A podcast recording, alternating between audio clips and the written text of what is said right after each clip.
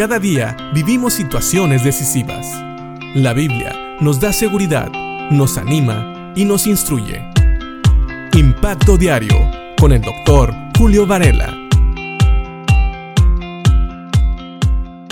Seguimos avanzando en nuestros devocionales en Santiago capítulo 2, donde hemos visto que Santiago escribe a una congregación que estaba mostrando favoritismo hacia los ricos, y de hecho Santiago les demuestra que sería más fácil no mostrar favoritismo hacia los ricos, sino hacia los pobres. ¿Por qué? Porque de manera general Santiago dice que eran los ricos los que oprimían a los demás y eran los ricos los que muchas veces insultaban a Jesucristo.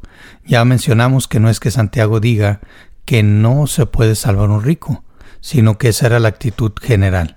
Ahora, también vemos en el versículo 9 que Santiago dice, pero si favorecen más a algunas personas que a otras, cometen pecado, son culpables de violar la ley.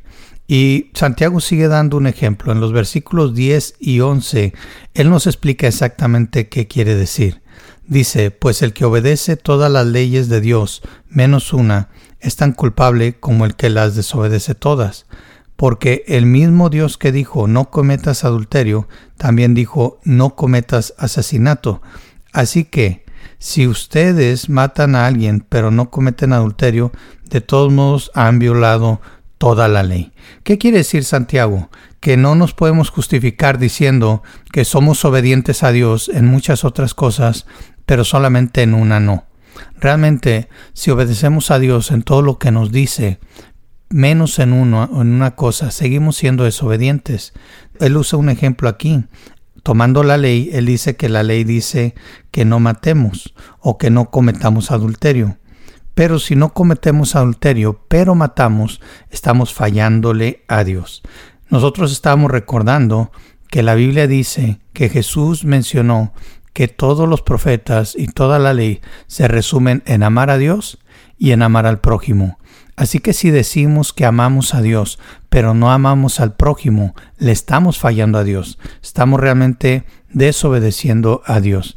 Eso me recuerda también las palabras de Juan, el apóstol, en primera de Juan. Él nos da un versículo, nos da algo para pensar. Dice primera de Juan 4:20.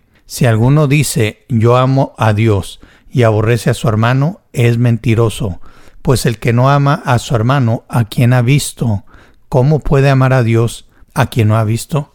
Y esta es una buena pregunta.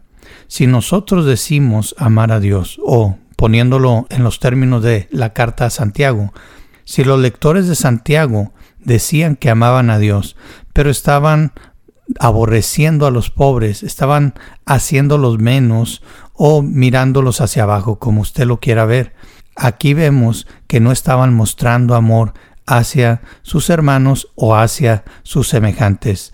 Entonces, ¿cómo podían decir que amaban a Dios si no mostraban amor hacia sus propios hermanos o hacia sus semejantes? Estaban fallando. No podemos decir que amamos a Dios si no mostramos amor hacia aquellos que nos rodean, hacia nuestros hermanos principalmente, pero también hacia nuestro prójimo.